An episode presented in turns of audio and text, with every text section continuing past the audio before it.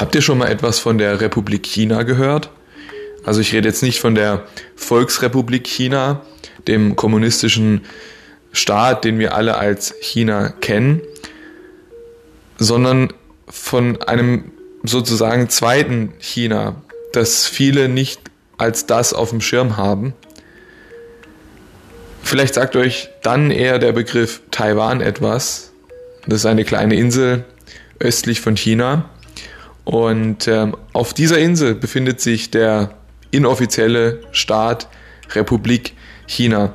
Was es damit auf sich hat und warum diese zwei Staaten eventuell für einen dritten Weltkrieg sorgen könnten, das erfahrt ihr in der neuen Folge von Junge Welt. Viel Spaß dabei.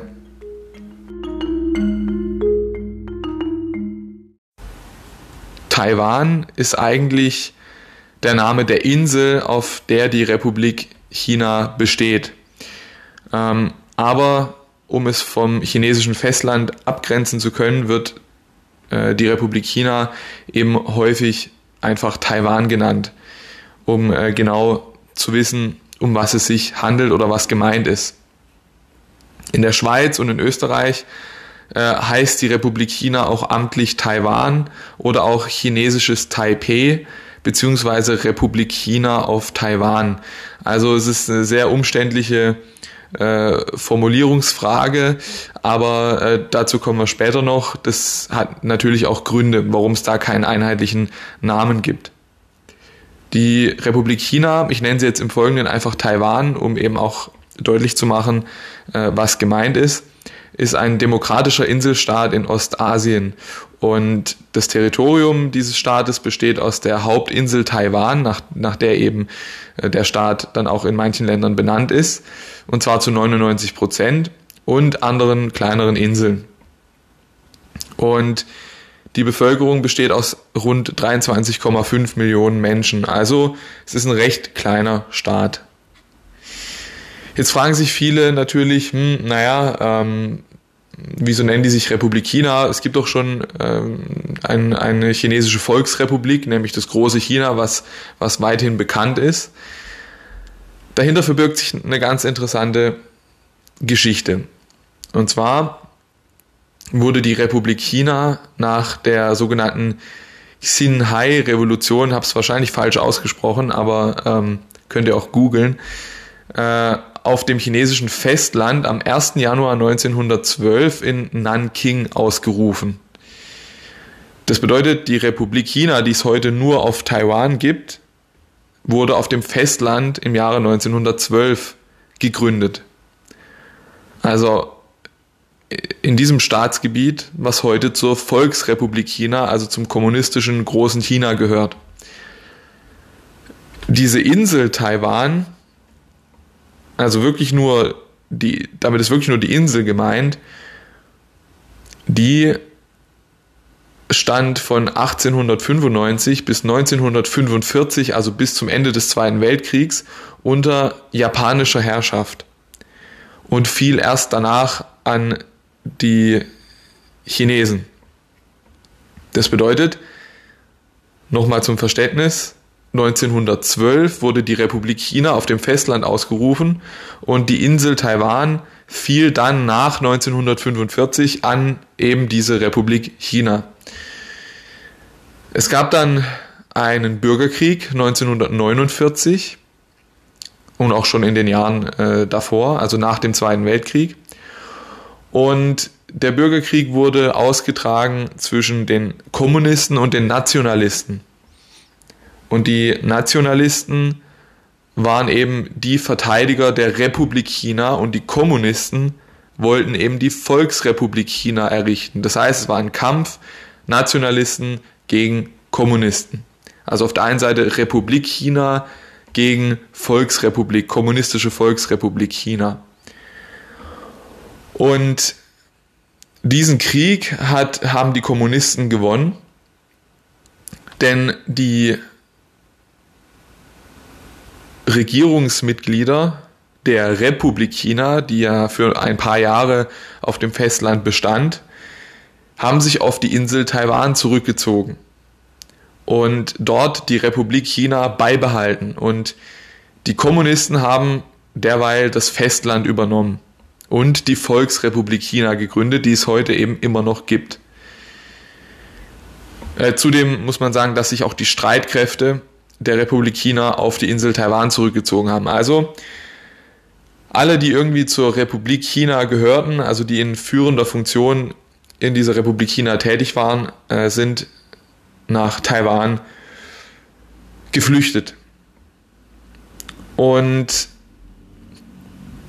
auch auf Taiwan, welches heute demokratisch ist, herrschte mehrere Jahrzehnte lang ähm, eine einzige Partei. Also es war praktisch eine Diktatur, eine nationalistische Diktatur. Während auf dem Festland die Volksrepublik auch von einer kommunistischen Partei geführt wurde. Also hatten wir praktisch zwei Diktaturen. Im Laufe der Jahrzehnte, also hauptsächlich Ende der 1980er Jahre, wurde die Republik China auf Taiwan demokratisiert und heute ist diese Republik China, also Taiwan, ein technisch hochentwickelter und demokratisch verfasster Industriestaat. Übrigens, interessante Geschichte, die Republik China ist der weltweit wichtigste Computerchip-Hersteller. Das heißt, in den meisten Computern, in den meisten elektrischen oder elektronischen Geräten, in den digitalen Geräten sind meistens Computerchips aus Taiwan verbaut. Also ihr könnt wahrscheinlich fast jedes Gerät zu Hause aufschrauben und ähm, ihr werdet dort Bauteile aus Taiwan finden. Und es ist eine sehr, für, für die wenigen Einwohner, die Taiwan hat, ist es eine sehr, sehr große und sehr, sehr starke, moderne Volkswirtschaft, die in diesem asiatischen Raum extrem stark und extrem wichtig ist und auch weltweit eine große Rolle spielt. Und Festland China, also die Volksrepublik, schielt da natürlich schon lange drauf und äh, möchte sich diese wirtschaftliche Klasse, diese wirtschaftliche Macht natürlich gerne einverleiben. Und damit kommen wir auch schon zum nächsten Thema. Ja, ich hoffe, äh, man versteht mich, denn ähm, im Hintergrund äh, läuft die Waschmaschine und macht irgendwie ähm, komische Geräusche. Ich hoffe, das äh, stört nicht zu arg.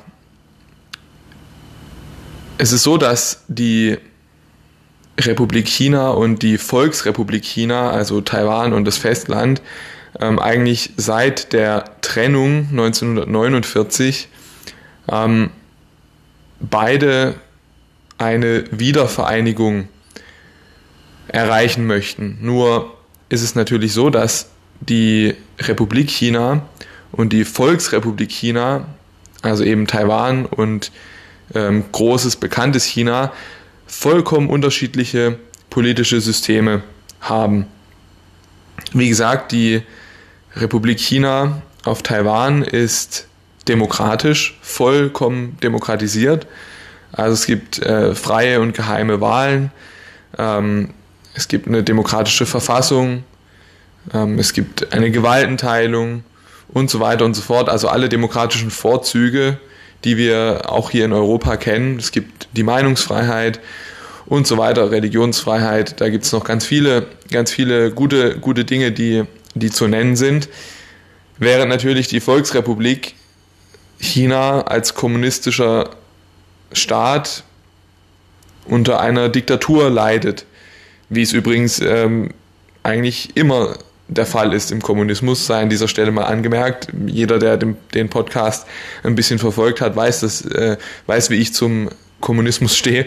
Also es ist keine Überraschung, dass, äh, dass mir der Satz noch rausrutscht. Aber in China oder China ist ein sehr, sehr gutes Beispiel dafür, was äh, Sozialismus und Kommunismus mit einer Gesellschaft anrichten kann. Ähm, die Volksrepublik China wird diktiert äh, von Xi Jinping. Das ist äh, der Parteiführer und ähm, entsprechend auch der Chef der kommunistischen Einheitspartei in China. Und der hat in den letzten Jahren und vor allem auch in den letzten Monaten damit ja, Wahlkampf betrieben oder damit geworben, dass er eine Wiedervereinigung mit Taiwan erreichen möchte, zur Not auch gewaltsam. Und bei verschiedenen Paraden, Militärparaden und äh, Parteitagen hat er immer wieder martialisch damit gedroht, Taiwan eben zur Not auch mit Gewalt wieder zum sogenannten Vaterland ähm, ja, hinzuzufügen.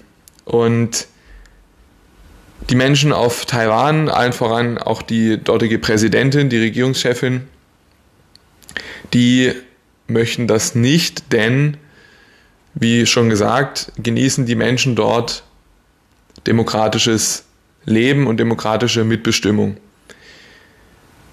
Es wird von Festlandchina häufig behauptet, dass die Taiwanesen ähm, eigentlich äh, auch zur Volksrepublik dazugehören möchten und ähm, nur die äh, nur die Regierung auf Taiwan das verhindern will. Also es wird immer so getan, als würde würde äh, die Bevölkerung auf Taiwan ähm, zu Festlandchina halten. Das ist aber eine schlicht schlichte Lüge, denn Umfragen, auch aktuelle Umfragen, haben ergeben, dass nur ein bis drei Prozent der taiwanischen Bevölkerung eine Wiedervereinigung mit China unter festlandchinesischen Bedingungen befürwortet. Das bedeutet, nur ein bis drei Prozent möchten sich Xi Jinping, also dem chinesischen äh, Machthaber, anschließen und Taiwan zu einer kommunistischen Diktatur machen. Der Rest der Bevölkerung möchte entweder unabhängig bleiben oder, wenn das möglich wäre, was sehr unwahrscheinlich ist, eine Wiedervereinigung erreichen, die Taiwan ein demokratisches Leben beibehalten lässt. Also ihr seht, es gibt dort riesige Diskrepanzen, also eigentlich eine gewisse Unvereinbarkeit der Interessen. Taiwan möchte unabhängig bleiben, demokratisch bleiben und Festland China möchte eben aus Taiwan eine demokratische, äh, eine nicht demokratische, sondern eine kommunistische äh, eigene Provinz machen. Und geopolitisch ist es sehr interessant ähm, für Festland China, Taiwan einzunehmen, denn Taiwan ist natürlich etwas vorgelagert, also Richtung Australien, Richtung Japan, Richtung der Philippinen, Richtung Indonesien, also eigentlich in diesen ganzen indopazifischen Raum. Und hätte Festlandchina die Kontrolle über Taiwan, dann hätte Festlandchina die Kontrolle über das ganze Meeresgebiet und die USA und auch die Europäer, die in dieser Region mit Kriegsschiffen und so weiter äh, äh, sehr stark vertreten sind, müssten sich vollständig aus dem Gebiet zurückziehen, denn die Chinesen hätten die volle Kontrolle über die gesamte Region. Das heißt, militärisch und geopolitisch ist es für China interessant, auch um die eigene Position gegenüber den USA zu stärken. Die Chinesen möchten die neue Weltmacht werden. Die Chinesen sind schon eine Weltmacht, eine aufstrebende Weltmacht aber natürlich, was die geopolitischen Beziehungen zu anderen Staaten angeht, noch lange nicht so stark wie die Amerikaner und auch wie die Europäer.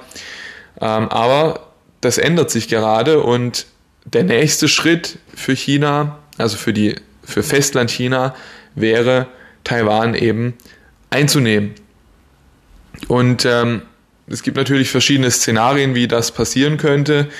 Es könnte so eine hybride Kriegsführung entstehen, also Cyberangriffe, man manipuliert Wahlen ähm, äh, in Taiwan, man besticht Regierungsmitglieder, man macht Geheimdienstoperationen, also kein direkter militärischer Angriff, aber sozusagen ein, ein Mürbemachen ähm, der taiwanesischen Gesellschaft. Und das passiert zum Teil auch schon. Also große führende Nachrichtenagenturen gehören mittlerweile schon oder stehen schon unter dem Einfluss Festland Chinas, aber noch kann sich Taiwan als unabhängiger demokratischer Staat über Wasser halten. Deswegen wird es immer wahrscheinlicher, dass wir auf einen militärischen Konflikt zusteuern. Denn Xi Jinping, also der chinesische Diktator, hat immer damit geworben, auch vor der eigenen Bevölkerung, noch während seiner Amtszeit Taiwan sozusagen ins Vaterland zurückzuholen. Und die chinesische Bevölkerung erwartet das von ihm und würde er das nicht tun und würde er Taiwan nicht unter Druck setzen und einfach in Ruhe lassen, würde es einen extremen Machtverlust für ihn zur Folge haben. Und das möchte er nicht und das möchte vor allem auch die kommunistische Partei nicht, denn damit hätte sie ihre Glaubwürdigkeit schwer beschädigt. Deswegen ist es durchaus wahrscheinlich, dass in den nächsten Jahren, vielleicht sogar in den nächsten Monaten, immer mehr Drohgebärden Richtung Taiwan kommen und sollte irgendjemand sozusagen eine fehlende Ruhe am Abzug vorweisen, sei es jetzt auf, äh, auf Seiten Taiwans oder auf Seiten Festlandchinas, kann das ganz schnell in einen bewaffneten Konflikt übergehen. Ja, wie sieht es jetzt für Taiwan aus? Haben die tai Taiwan, äh, die taiwanesischen Streitkräfte überhaupt eine Möglichkeit, sich zu verteidigen? Wie sieht es geopolitisch aus? Wer steht hinter Taiwan? Wer steht hinter China? Eine ganz interessante Frage. Es ist folgendermaßen, die Volksrepublik China, also Festland China, hat in den letzten Jahrzehnten seine militärischen Fähigkeiten enorm erweitert. Also es gibt natürlich ähm, verschiedene Zahlen über das äh, Militär. Ähm, es ist also ein bisschen schwierig, valide Aussagen äh, treffen zu können, wie groß das chinesische Militär momentan wirklich ist und vor allem, wie gut ausgerüstet diese sogenannte Volksbefreiungsarmee ist. Aber aus auch US-Sicherheitskreisen, auch aus europäischen Sicherheitskreisen ähm, erfährt man immer wieder, dass die Volksbefreiungsarmee mittlerweile eventuell die größte Armee der Erde darstellt und die Volksbefreiungsarmee wurde in den letzten Jahrzehnten auch umfassend modernisiert. Ich habe hier gerade Wikipedia geöffnet, äh, denn ich habe da schon ein paar Recherchen gemacht und die Zahlen bei Wikipedia sind meistens sehr, sehr gut tatsächlich. Ich lese die euch einfach mal vor. Militärische Stärke der Volksbefreiungsarmee. Aktive Soldaten 2,26 Millionen, Stand 2017 fast 1,5 Millionen Reservisten. Wir haben eine Wehrpflicht von 24 Monaten und ähm, das Militärbudget sind 261 Milliarden US-Dollar im Jahre 2019. Das bedeutet, die Chinesen geben so viel für ihr Militär aus wie kein anderer Staat auf der Erde, außer die USA. Die Amerikaner äh, haben tendenziell immer so ein Mil Militärbudget von um die 600 Milliarden äh, Dollar. Die Chinesen sind damit äh, 260 Milliarden noch ein ganzes Stück weit von entfernt. Aber es ist davon auszugehen, dass natürlich nicht alle Ausgaben auch wirklich gelistet sind. Also man kann davon ausgehen, dass durchaus noch ein bisschen mehr für das Militär ausgegeben wird. Und auch, dass das Militär vielleicht sogar noch etwas größer ist als angegeben. Man muss dazu aber sagen, die chinesische Armee hat relativ wenig Erfahrung. Das ist äh, in Militärkreisen ein wichtiger Faktor. Man sagt nämlich also, eine Armee kann äh, schön ausgerüstet sein und, ähm, und, und, und groß sein und selbstbewusst auftreten, aber das ersetzt eben keine Kriegserfahrung. Also nur wenn man seine Taktiken und sein Gerät und seine Soldaten auch wirklich schon mal im Krieg ähm, ja, unter Belastung gesetzt hat, weiß man, was funktioniert und was nicht funktioniert. Und die Chinesen ähm, versuchen in den letzten Jahren, äh, sich auch an Auslandseinsätzen zu beteiligen auf dem afrikanischen Kontinent, aber wirkliche Kampfeinsätze kann die Volksbefreiungsarmee nicht aufweisen. Also sie ist gut ausgerüstet, sie ist groß, aber ob sie wirklich in einem großen Krieg ähm, Erfolge erzielen kann, das ist vollkommen offen. Wir setzen mal äh, dagegen die, äh, die taiwanesische Armee und das ist ganz interessant, denn wir haben hier mal die Verteidigungsausgaben in Milliarden US-Dollar. Die sind äh, in den letzten Jahren gestiegen. 2010 waren die äh, noch bei 9,3 Milliarden US-Dollar. Dann 2011 10,2, 2012 10,6, dann ein bisschen weniger 2013 10,5. Aus den letzten Jahren finden wir hier zumindest keine Zahlen, ähm, denn auch Taiwan versucht natürlich äh, Informationen über die eigene militärische Stärke zurückzuhalten als Schutz vor Festland China. Wir haben in Taiwan eine Truppenstärke von ungefähr 300.000 Soldaten. Jetzt ähm, können wir das mal gegenrechnen. Äh, zum Vergleich, die Volksbefreiungsarmee hat 2,26 Millionen Soldaten, also ist um ein Vielfaches größer als die taiwanesische Armee. Wichtig ist dabei aber, dass Taiwan ja ein Inselstaat ist und äh, somit eigentlich recht gut zu verteidigen. Das heißt, über den Landweg kann die Volksbefreiungsarmee nicht angreifen. Die Taiwanesen haben es auch geschafft, in den letzten Jahrzehnten äh, Verteidigungslinien aufzubauen. Also Seewege wurden vermint, ähm, es wurden Bunker gebaut und so weiter und so fort. Also Taiwan ist gerüstet für eine festlandchinesische Invasion und könnte diese bestimmt auch hinauszögern, aber vollkommen verhindern. In einem langen Krieg könnte man eine chinesische Invasion wahrscheinlich nicht. Man könnte nur versuchen, der Volksbefreiungsarmee solche großen Verluste zuzufügen, dass Festland China dann sagt, nee, das ist es uns nicht wert. Vor allem, dass auch die eigene Bevölkerung dann sagt, nein, ähm, es sterben zu viele unserer Soldaten, das unterstützen wir nicht. Aber ähm, das ist natürlich ein gewagtes Spiel. Jetzt ist es aber so, dass natürlich der Westen ein Interesse an einem unabhängigen Taiwan hat, nicht nur wegen der Chip-Produktion, Produktion, die ich ja schon ähm, zu Beginn genannt hatte. Nur nochmal zur Wiederholung, die Republik China auf Taiwan ist ähm, der größte Computerchip-Produzent der Welt. Übrigens auch das wertvollste Unternehmen Asiens hat seinen Sitz auf äh, Taiwan, ist auch ein großer Chip-Hersteller. Und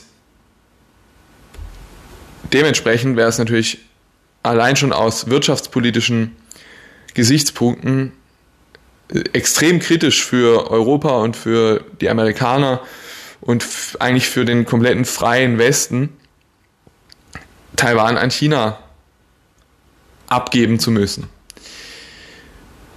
Dennoch ist es so, dass offiziell nur Festland China bei der UN vertreten ist als Staat. Also Festland China vertritt das chinesische Volk bei den Vereinten Nationen und Taiwan eben nicht. Taiwan wird also nicht anerkannt als eigener Staat.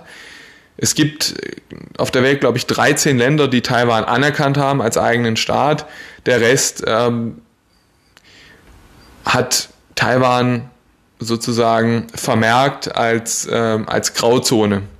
Also es gibt einige Staaten, die Büros in Taiwan haben, Regierungsbüros, um gewisse diplomatische Beziehungen aufrechtzuerhalten, aber offizielle diplomatische Kanäle haben nur die wenigsten Staaten mit Taiwan. Das heißt, offiziell sagt man, naja, Taiwan, nee, nee, das ist kein Staat, wir reden nur mit Festland China, aber inoffiziell versucht man Taiwan zu unterstützen, weil man es natürlich als Gegenspieler zu Festland China unbedingt benötigt. Denn der Westen hat Angst vor Festland China, weil dieses eben immer mächtiger wird und man darf nicht vergessen, die Chinesen sind eben nicht demokratisch. sollten sie die Führungsrolle in der Welt übernehmen, dann müssen wir uns in Acht nehmen, dann können wir nicht mehr so leicht ähm, unser demokratisches Leben für selbstverständlich annehmen, sondern wir müssen uns vor der Volksrepublik China schützen.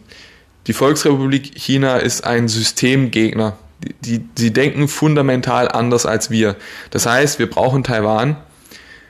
Wir wollen aber natürlich nicht Festland China zu schnell und zu sehr verärgern, indem wir jetzt zum Beispiel Taiwan ähm, als eigenständigen Staat anerkennen. Denn die Chinesen, die Festlandchinesen, die sehen eben Taiwan als Teil des eigenen Staates. Und wenn natürlich jetzt die Europäer und die Amerikaner sagen, nein, nein, Taiwan ähm, gehört nicht zu euch, das ist ein eigenständiger Staat, dann wird es ganz, ganz kritisch. Und dazu kommt, dass Taiwan auch nie seine Unabhängigkeit erklärt hat, denn auch Taiwan hält Festlandchina für einen Teil des eigenen Staatsgebietes. Das ist äh, etwas paradox, aber dadurch, dass man sich nie unabhängig gemacht hat voneinander,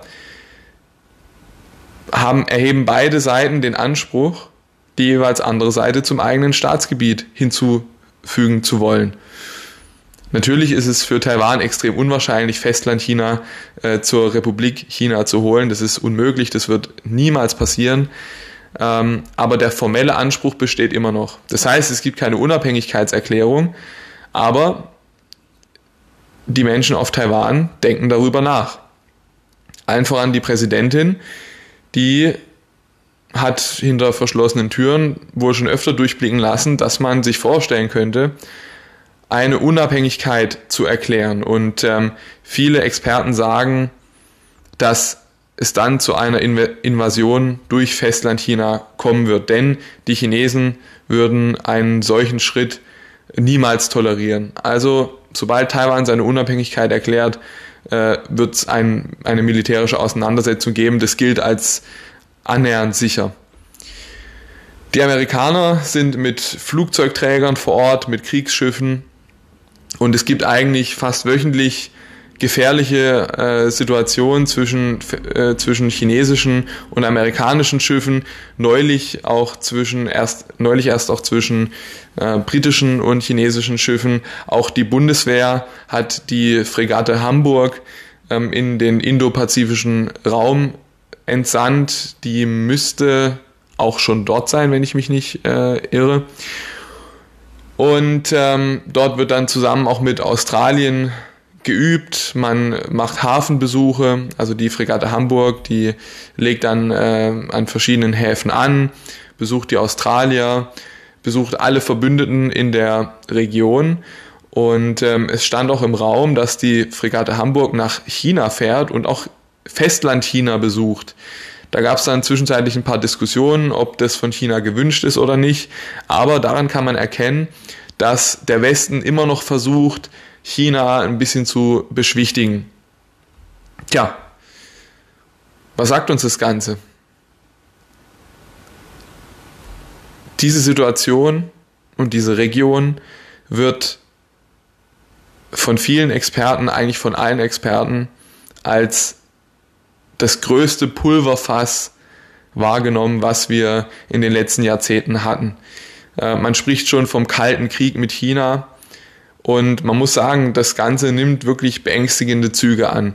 Also westliche und chinesische Kriegsschiffe stehen sich gegenüber, ähm, drängen sich gegenseitig ab, feuern Warnschüsse ab und man, man möge sich nicht vorstellen, wenn da mal was schief geht. Wenn ein Schuss daneben geht, wenn man, wenn eine Verwechslung vorliegt, dann haben wir ein dickes Problem. Und Hinzu kommt, dass die Chinesen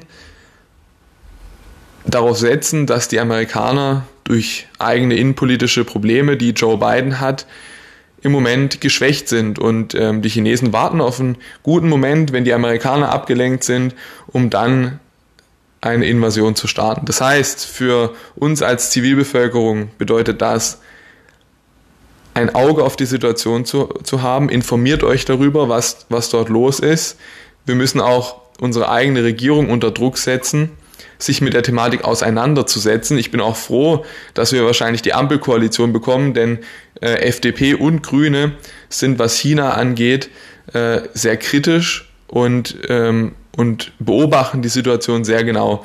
Deswegen bin ich froh, dass wir hoffentlich ähm, eine Regierung ohne CDU haben werden im, im Winter, die sich dann auch ernsthaft mit dieser Bedrohung auseinandersetzt. Aber für euch gilt, informiert euch, bleibt auf dem Laufenden und erzählt es weiter, teilt diesen Podcast mit anderen Leuten, die sich vielleicht noch nicht mit dem Thema auseinandergesetzt haben oder sich damit auseinandersetzen möchten.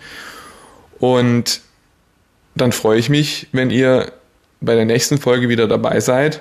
Bis dahin bleibt politisch und viel Spaß im Leben. Auf Wiedersehen.